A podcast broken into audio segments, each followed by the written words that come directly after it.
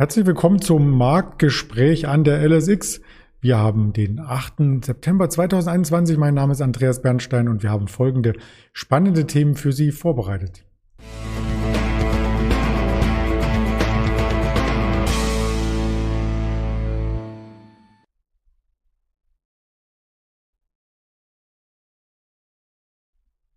Wir schauen natürlich auf den DAX, der heute sehr volatil ist. Wir haben aber auch Einzelaktien im Porträt, die wir uns genau anschauen wollen, wie hier vorstrukturiert quasi. Und das möchte ich nicht alleine tun, sondern mit dem Erdem zusammen, den ich in Düsseldorf recht herzlich begrüße. Hallo Erdem. Hallo Andreas. Ja, heute ist mal wieder richtig Volatilität im Markt. Das hat man ja an manchen Tagen vermisst. In der Vergangenheit, ähm, der DAX kam ordentlich unter Druck, hatte ja gestern schon die Gewinne vom Montag zurückgebaut, wenn man es so ausdrücken kann. Und heute kam da nochmal ein Schub auf der Unterseite. Hat das euch im Handel auch überrascht? Das hat uns überrascht, weil vorbörslich bis 9 Uhr, bis äh, die Xetra-Öffnung losgelegt hat, äh, hat der Markt sich ja mehr oder weniger seitwärts bewegt. Über die 15.800 hat sich gehalten. Eigentlich äh, fast identisch mit dem Schlusskurs. Da gab es mal ein paar Punkte rauf und runter, aber war nichts Dramatisches. Punkt, noch, Punkt noch nur, nachdem halt äh, die C3-Option durch war.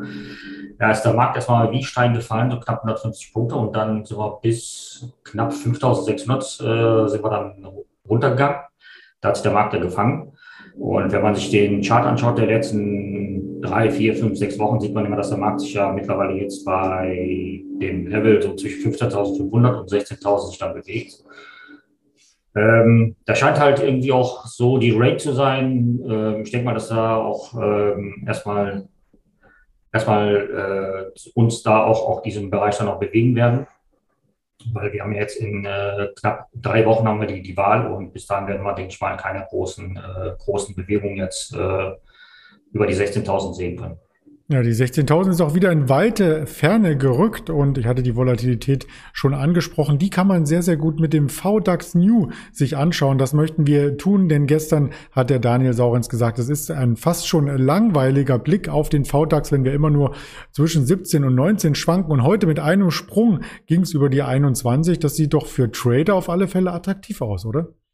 Das sieht auf jeden Fall attraktiv aus. Wie gesagt, äh, es war bis 9 Uhr war das halt noch nicht abzusehen, dass halt der VDAX dann so ansprungen würde.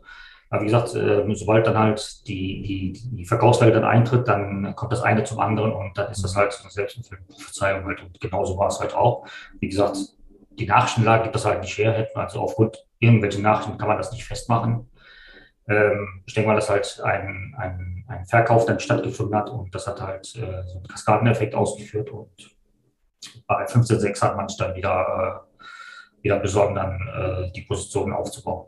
Da kommt dann eins zum anderen. Und man sieht natürlich auch in den USA gestern, dass die Kurse ein Stück weit zurückgekommen sind. Vielleicht war der Dow Jones auch so ein bisschen ein Vorläufer. Eine Ursache könnte dann aber auch der chinesische Markt gewesen sein. Da gibt es nämlich bei China Evergrande eine Lage, die sich richtig zuspitzt, die teilweise auch zu Handelsaussetzungen führte. Du kannst hier Licht ins Dunkel bringen.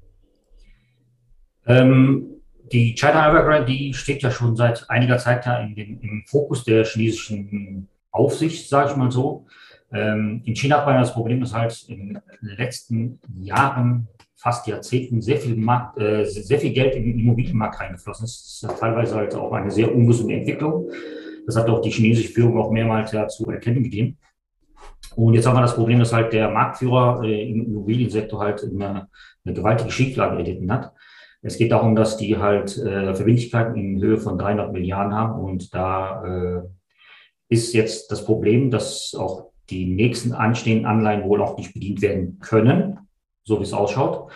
Äh, Moody's und Fitch haben die, äh, äh haben die Anleihen dann runtergestuft. Die sind jetzt auf dem Ramsch-Niveau. Das heißt also, wenn man halt diese Bewertung zu, äh, zugrunde legt, könnte man davon ausgehen, dass halt äh, da die Anleihen nicht mehr bedient werden können.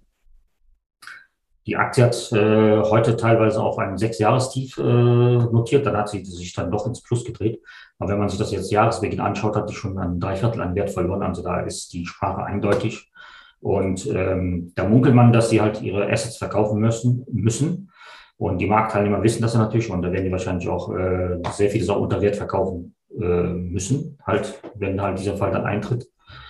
Und ähm, das Problem ist einfach, man, man weiß einfach nicht, können die halt mit ihren Verkäufen die Schulden bedienen oder auch nicht. Und äh, wenn das halt nicht der, äh, der, Fall sein sollte, wird halt auf den chinesischen äh, Marktbankensektor äh, noch eine gewaltige äh, Last äh, aufzukommen. Man kann momentan noch nicht abschätzen, wie groß äh, das Engagement der ausländischen Banken ist oder in welcher Höhe die da engagiert sind. Die werden bestimmt engagiert sein. Aber momentan kann man das alles noch gar nicht abschätzen. Und momentan äh, sieht es halt so aus, dass die, äh, dass die Marktteilnehmer davon ausgehen, dass da halt äh, die China Evergrande halt in dieser Form halt wohl nicht mehr geben wird. Da könnte also noch ein Stück weit was Neues auf uns zukommen, wenn es hier weitere Erkenntnisse gibt, wie tief das Ganze ähm, quasi in den Bilanzen verankert ist. Äh, wir haben natürlich auch Spannung bei weiteren Aktien, die wir hier mit einfügen möchten. Und unter anderem mit Blick auf die USA gab es ja gestern bei Boeing Nachrichten. Ja, der Flugzeugbauer ist so ein bisschen im Sinkflug, stand bei NTV die Aktie insgesamt nicht im Sinkflug an sich. Das war vielleicht nur eine Headline, um auch vielleicht zwei, drei Leser zu begeistern. Aber wir haben zum Beispiel bei der 737 MAX keine äh, Bestellung mehr von Ryanair und das äh, dürfte sich dann schon in der Bilanz später bemerkbar machen. Genau. Äh, Boeing hat immer noch das Problem mit der 737 MAX. Die äh, wurde ja, ich glaube Anfang 2019 wurden die Flugzeuge ja gegroundet. Das heißt, die durften auch nicht mehr starten, bis halt die Ursache dieser zwei Abstürze, dieser zwei ganz schlimmen Abstürze geklärt sind. Und gestern ist halt die Nachricht reingekommen, dass halt ein Richter einem Boeing-Vorstand äh, vorwirft, gelogen zu haben, absichtlich gelogen zu haben. Und das ist halt so ein, ziemlich starkes Stück. Eine Klage eines Privatanlegers wurde stattgegeben. Darum geht es halt, dass der Vorstand halt seinerzeit nach dem ersten Absturz der 737 MAX auch gesagt haben soll, dass halt Sicherheitsmechanismen wohl eingebaut worden sind und der darüber informiert wird. Das war wohl nicht so der Fall. Äh, das Problem ist einfach, dass äh, ja, das wirft ein sehr, sehr schlechtes Schlaglicht halt auf das Unternehmen selber, natürlich auch auf das Produkt, weil, wie du schon gesagt hast, einige Unternehmen, äh, unter dem Ryanair, äh, die haben auch keine, keine Bestellung mehr aufgegeben, beziehungsweise ihre Bestellung auch storniert und das zieht sich dann halt auch durch und einige Fluggesellschaften haben auch ihre fest zugesagten Bestellungen erstmal auf Eis gelegt. Und momentan geht es halt danach aus, dass halt, ähm, dass da noch, äh, noch mehr Unruhe reinkommt. Boeing hat ja bis jetzt ja schon äh, über 20 Milliarden an Entschädigungen gezahlt. Alles, was mit 737 MAX zu tun hatte, mit den ganzen Abstürzen und dann auch mit den, äh, mit den nicht benutzbaren Flugzeugen an die Airlines. Und ähm, 1. Januar hatte die Boeing, äh, Boeing auch an das Finanzministerium eine Zahlung von 2,5 Milliarden Dollar an Entschädigung dann geleistet. Und so wie es ausschaut, nach Stand der Dinge, werden da noch äh, einige Millionen, Milliarden, glaube ich, äh, von Boeing wegfließen. Und das wirft halt auch an das Unternehmen, wie halt Unternehmen halt mit ihren Mitarbeitern oder halt auch mit ihren Kunden umgeht, auch kein gutes Licht.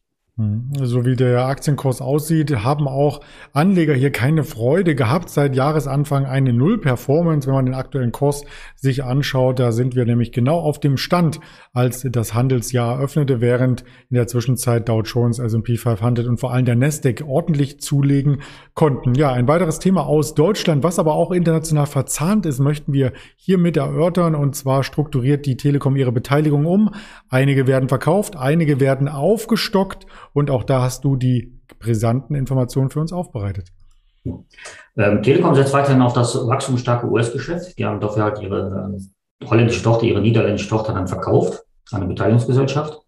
Und sie wollen halt ihr, äh, ihr Engagement in, an dem T-Mobile USA aufstocken. Ziel ist halt äh, 50 Prozent. Momentan hält die Telekom äh, etwas mehr als 43 Prozent. Jetzt hat sie halt äh, nochmal Anleihen gekauft, Vorher ist aber auch äh, die äh, japanische Softbank bei der Telekom eingestiegen. Sie ist der zweitgrößte Aktionär nach dem Bund.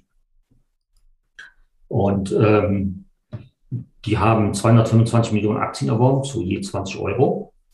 Und das hat die Telekom dann äh, sofort weitergereicht und hat dafür dann T-Mobile-Aktien in den USA gekauft äh, für 118 Dollar das Stück, 45 Millionen. Und momentan ist halt äh, wird von Marktteilnehmern das ja sehr positiv gesehen, dass halt die Telekom halt ihre kleinteilige Struktur dann langsam dann äh, zusammenführt, strukturiert und dann halt auf einen großen, wachstumsstarken Markt dann setzt. Ähm, gestern hat die Aktie davon profitiert, heute leider nicht mehr. Heute ist halt mit dem, äh, mit dem gesamten Markt dann auch etwas äh, unter Druck gekommen, aber der Verlust, der hält sich immer noch an Grenzen, ist momentan bei 17,88, zumindest von 0,6 Prozent. Und äh, ich denke mal, dass halt für die Telekom-Aktie ein, weiterer positiver Signal ist, dass man halt äh, weiterkommt, ihre Beteiligung äh, sukzessive dann zusammenführt und dann halt in die Märkte dann äh, schlussendlich investiert, wo man halt sich dann mehr Wachstum und mehr, äh, mehr Gewinn dann verspricht.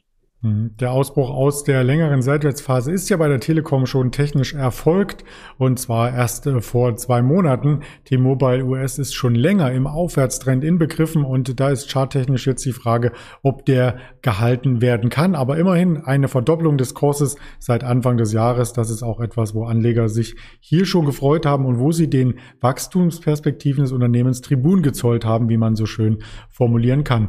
Ja, an Termin steht heute Nachmittag noch einiges an. Der Redbook Index Index 14.55 Uhr, 16 Uhr die Scholz Stellenangebote aus den USA, 19.10 Uhr eine Rede aus dem Fed-Umfeld der USA von Herrn Williams und 20 Uhr das Fed B-Spuck. Ähm, das dürfte aber keine großen Überraschungen mehr mit sich bringen, oder?